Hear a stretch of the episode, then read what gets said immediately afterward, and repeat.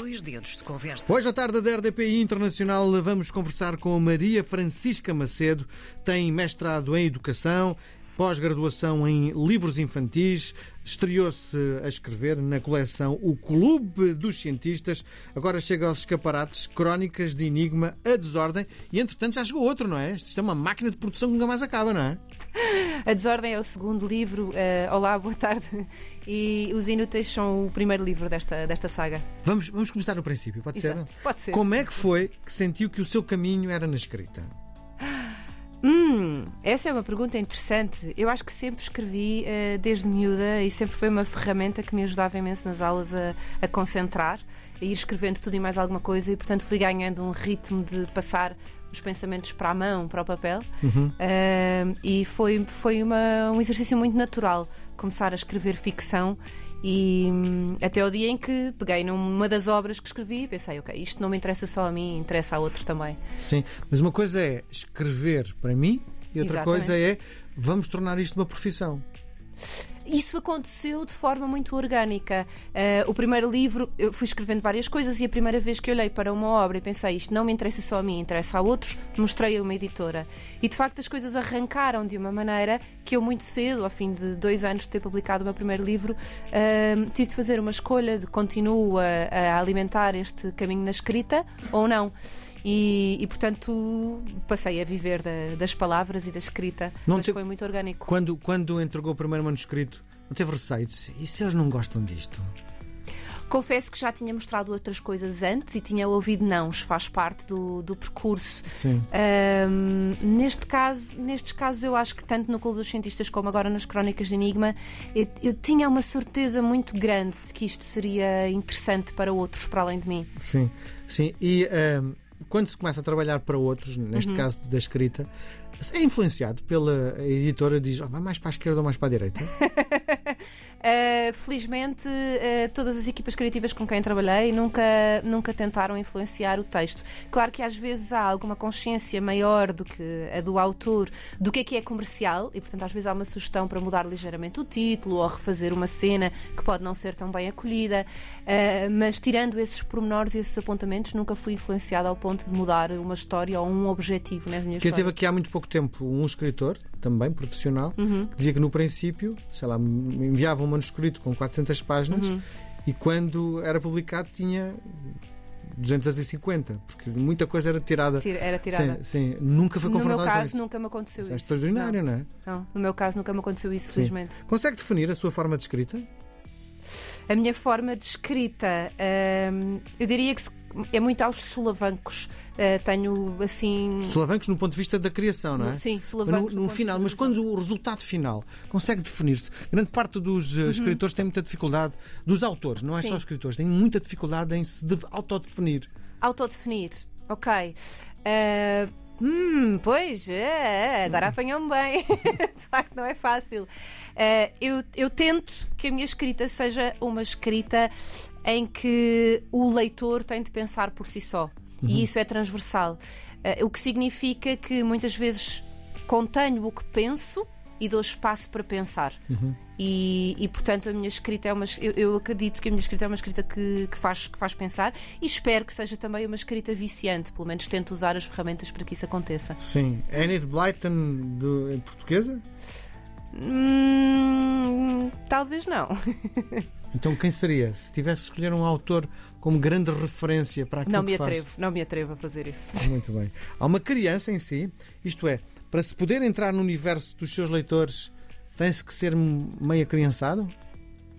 Para, para podermos entrar no universo dos nossos leitores, sejam eles eh, aqueles que forem, crianças, adultos, jovens, eh, tem de haver uma enorme capacidade de relação e de empatia e, portanto, temos de saber eh, viver em parte.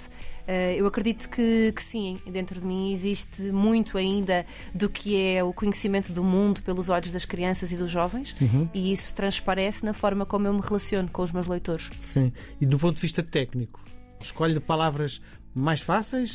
Não. Do ponto de vista técnico, não. Eu escrevo para pessoas inteligentes e, portanto, não me contenho na- nessa- aí. Portanto, não, não vou escrever aquilo que é fácil ou aquilo que é as palavrinhas eh, básicas, porque, porque aí não estaria a escrever para crianças nem para jovens, estaria a escrever para ehm, pensadores menores. Escrever para um público mais jovem tem uma técnica diferente daquela que é usada para escrever para um público mais adulto? Sim, sim, sim, sim, sim, sim.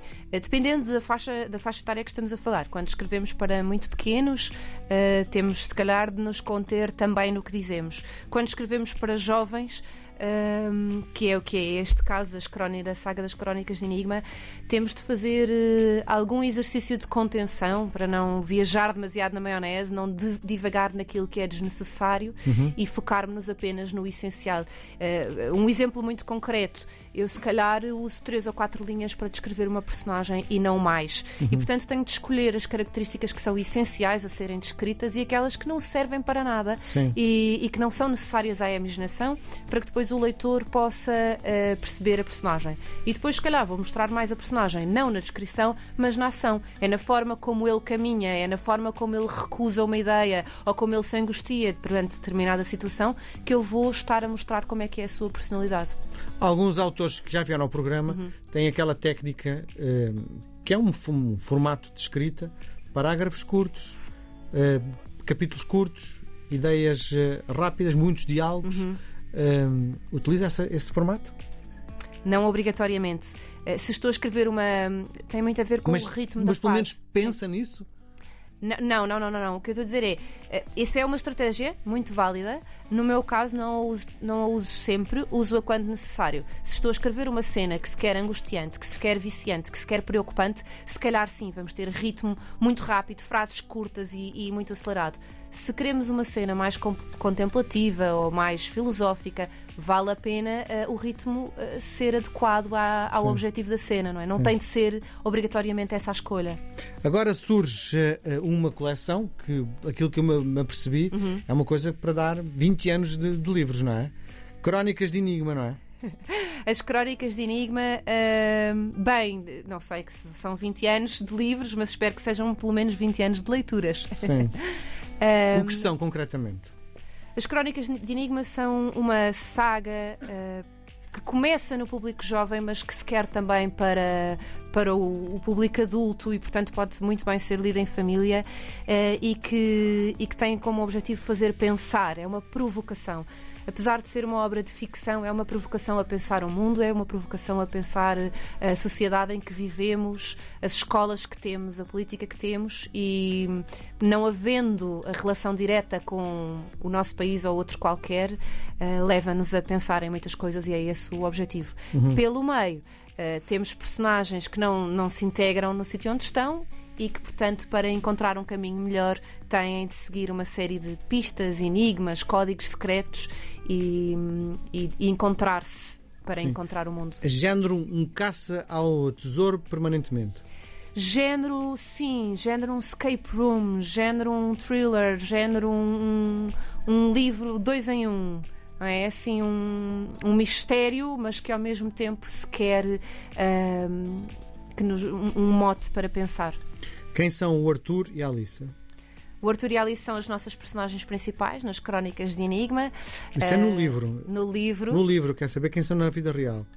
Na realidade, o Arthur, o Arthur e a Alice são. Ia dizer o Arthur. O Arthur... Porquê? o Arthur Porquê? e a Alice é uma inspiração são... estrangeira? Na, um... Ou foi um lapso de linguagem? Não, não, foi um lapso. O Arthur e a Alice são dois em um. Por um lado, são um, o reflexo de muitos, muitos jovens que vou conhecendo. Eles têm personalidades muito típicas e que eu acho que representam muito bem uh, os jovens que nós temos hoje em dia, que são jovens uh, criativos, são jovens sensíveis, mas que também são jovens que, que querem de alguma forma ser disruptivos com, com aquilo que têm, uh, mas são também duas personagens inspiradas uh, em, em obras clássicas.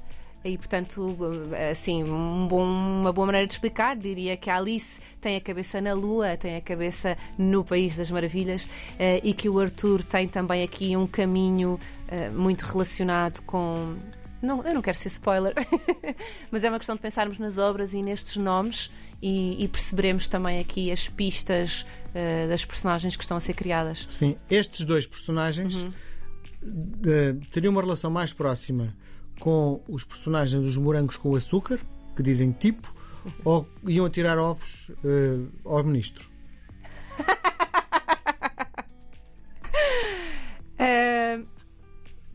Eu acho que neste momento nem uma coisa nem outra. Estas duas personagens estão uh, numa fase de se, de se conhecerem e de negarem de facto aquilo em que estão, o mundo em que estão. Uh, e portanto, antes da ação seja de atirar ovos, antes da ação, eu acho que eles estão a fazer um caminho in interno e de, e de conhecimento. Não seriam uh, morangos com açúcar. Uhum.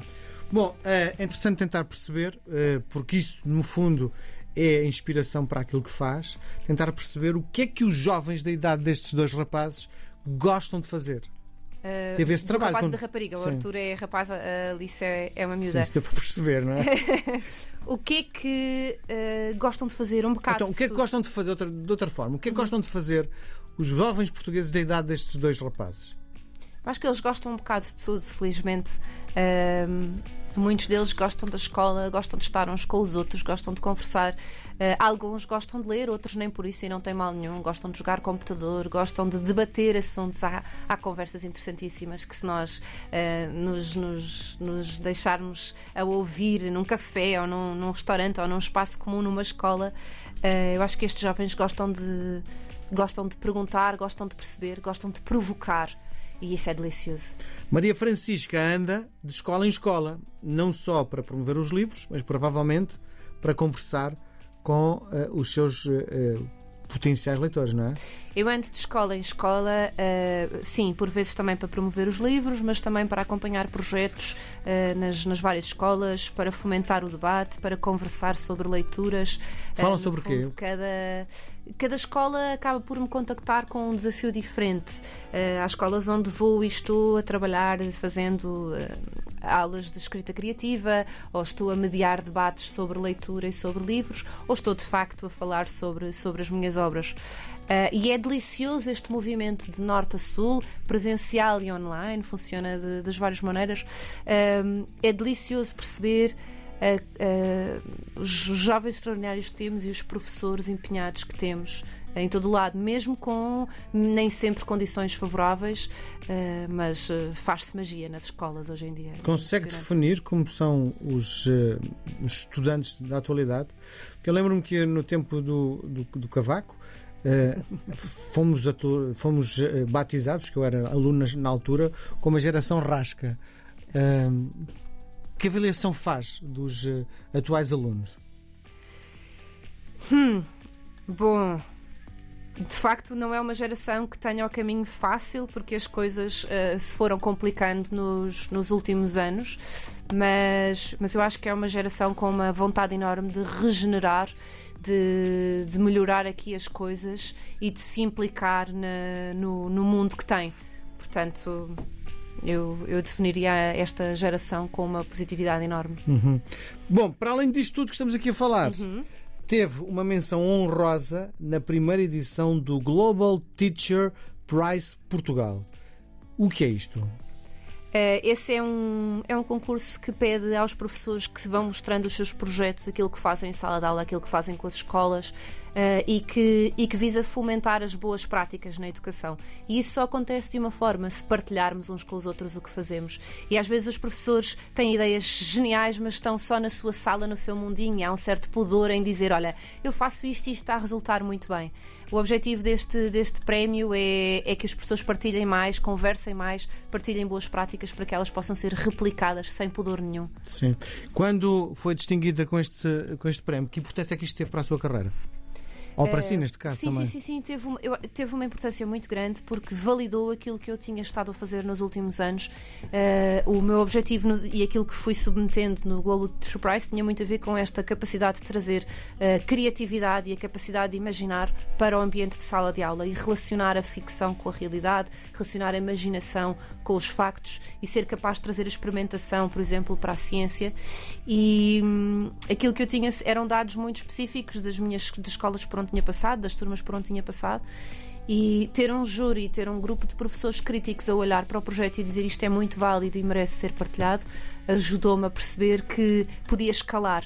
E, e, e, também por isso é que os livros ganharam força, porque os livros foram uma ferramenta para escalar. Foi depois disso que a sua sim. popularidade disparou? Sim, sim, sim. Foi uma, uma, uma maneira de garantir que que há qualidade no trabalho que estou a fazer, não só em sala de aula, mas acima de tudo nos livros e nesta provocação que lança às escolas e aos alunos. Outro dos problemas que grande parte dos autores me levantam quando vêm aqui, Sim. que, há, eh, que se vende pouco, poucos livros em Portugal, que hum, dá para pagar mais ou menos as contas, não é? Os livreiros estão cada vez com mais dificuldade em editar.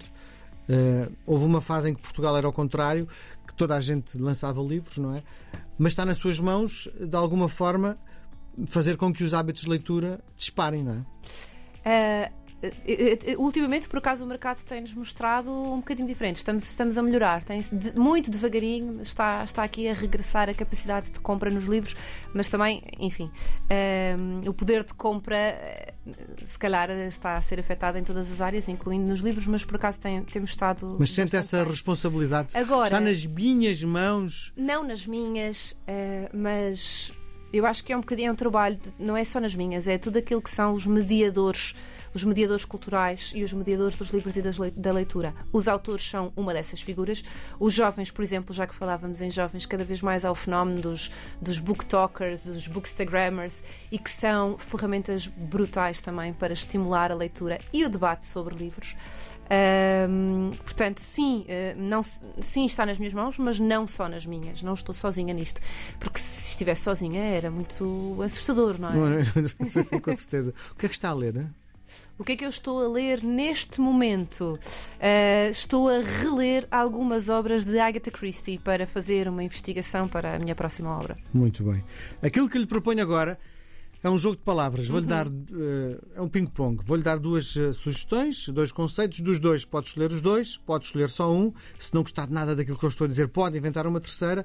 E se achar que é provocatório, não responder. Vamos a isso?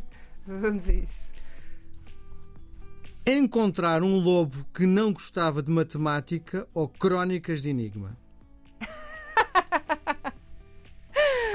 Bom, neste momento estamos a conversar sobre crónicas de enigma. Reconhecimento do público ou dos leitores? Ou do, do, do público ou da crítica? Do público aos leitores, no fundo, não é? Dos leitores. Para adultos ou para jovens? Ambos. Com ilustração ou só texto? Ambos. Os mentirosos ou os habilidosos? Ah, nenhums. Para deixar os leitores a pensar ou por entretenimento? A pensar, sem sombra de dúvida. Escrever à mão ou no PC? As duas coisas. Ganhar prémios ou vender muitos livros? As duas coisas, já agora. Esquerda ou direita? Em frente. Ping ou Pong? Ambos. Maria Francisca Macedo autora do livro uh, que está agora, uh, o que está mais na, na BR, Crónicas de Enigma. Muito obrigado por ter vindo à tarde da RDP Internacional. Foi um prazer. Essa. Até à próxima. Obrigada, Obrigado, até à próxima.